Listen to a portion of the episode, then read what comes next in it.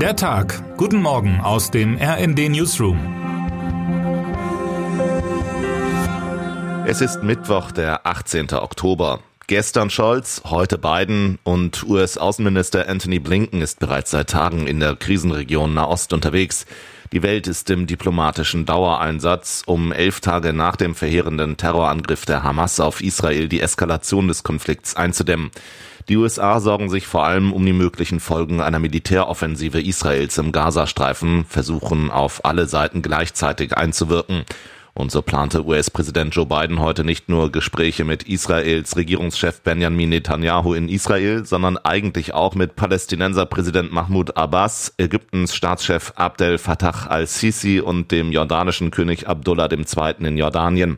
Die Bemühungen erhielten aber bereits gestern Abend einen Dämpfer. Nach einem Raketeneinschlag in ein Krankenhaus in Gaza mit zahlreichen Toten und Verletzten sagte Jordanien das Gipfeltreffen ab. Die Reise Bidens ist dennoch ein politisch hochgefährlicher Blitzbesuch, schreibt unser Washington-Korrespondent Karl Dömens. Sicherheitstechnisch heikel und politisch brisant. Und eine Reise, mit der er den Palästinensern und Hilfsorganisationen Zeit kauft. Denn kaum jemand gehe davon aus, dass Israel eine Bodenoffensive startet, während Netanyahu gerade den US-Präsidenten empfängt. Biden hat seit dem 7. Oktober, dem Tag, als die islamistische Hamas ihren Terrorangriff auf Israel startete, keine Zweifel aufkommen lassen, dass die USA fest an der Seite Israels stehen. Drei Tage nach dem Angriff der Hamas auf Israel wählte Biden in einer hochemotionalen Rede drastische und deutliche Worte. Es gibt Momente im Leben, wenn das pure, rohe Böse auf die Welt losgelassen wird. Das Volk von Israel hat an diesem Wochenende so einen Moment durchlebt, sagte der US-Präsident. Eine Woche später werden mit Blick auf die humanitäre Lage im Gazastreifen langsam auch mahnende Worte Bidens laut. Er sei zuversichtlich, dass Israel die Regeln des Völkerrechts einhalten werde, formulierte er es vorsichtig in einem TV-Interview. Der Schutz und die Versorgung der Zivilbevölkerung müssten gesichert sein.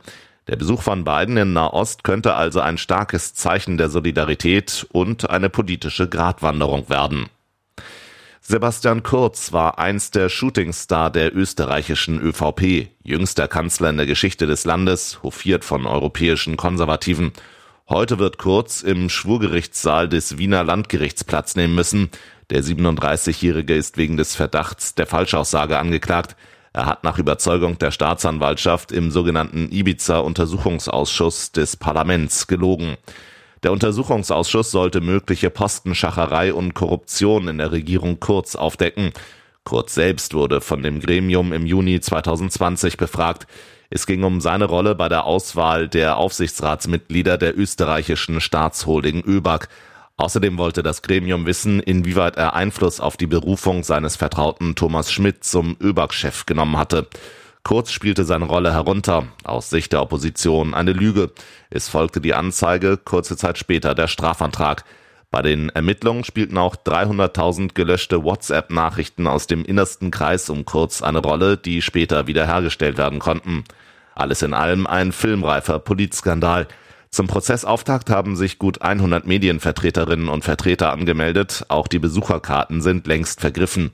Kurz ist in Österreich offenbar immer noch ein Star, wenn auch ein Gefallener. Millionen Menschen leiden unter Depressionen. Jeder fünfte Beschäftigte in Deutschland war schon einmal mit der Diagnose Depression konfrontiert. Aber können Zauberpilze das Leiden wirklich mindern? Viele hoffen jedenfalls darauf, denn der Wirkstoff Psilocybin, der in den sogenannten Magic Mushrooms enthalten ist, soll den Menschen in einen Rauschzustand versetzen.